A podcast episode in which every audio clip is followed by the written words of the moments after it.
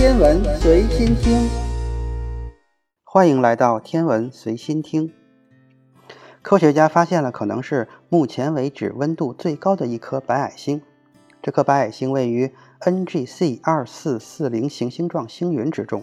通过研究白矮星中特殊的现象，科学家们进一步验证了爱因斯坦的广义相对论。这项研究提出，跟别的天体不同，白矮星的大小随着质量的增加而减小。而即便天文学家对白矮星的质量和半径之间的关系有了很长时间的理论研究，但是直到现在，我们还不能得出它们质量和半径的关系。在这一项新的研究工作中，研究人员结合数千个白矮星的数据，使用一种新的方法对这种奇怪的现象进行探索，并为广义相对论提供了证据。当类似太阳的恒星燃料耗尽，便会脱落外层，只留下地球大小的内核。这个内核就是白矮星，也被认为是恒星演化阶段的最终产物。而这种恒星残留物有一个奇特的现象：它们的体积随着质量的增加而减小，最终质量与太阳相当的白矮星体积只有地球一般大小。白矮星最终会坍缩为体积小而密度大的中子星。成为一个半径不超过十八英里，大约是三十千米的高密度的恒星残骸。从二十世纪三十年代开始，科学家们便开始对白矮星特殊的质量体积关系进行理论研究。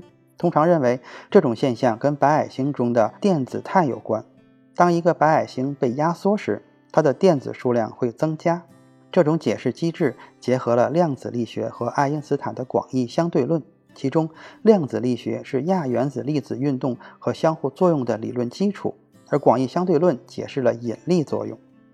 约翰霍普金斯大学物理与天文学系副教授纳迪亚扎卡姆斯卡监督了这项新的研究。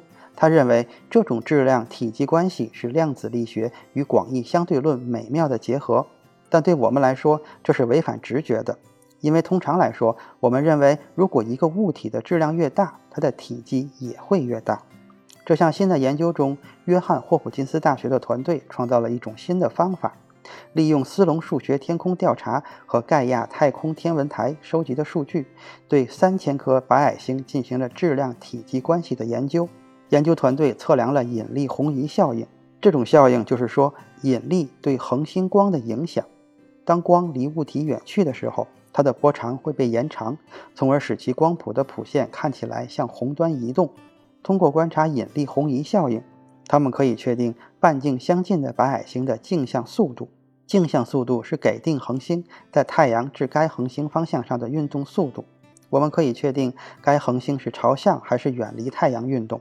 通过确定恒星的径向速度，还可以确定它们的质量变化。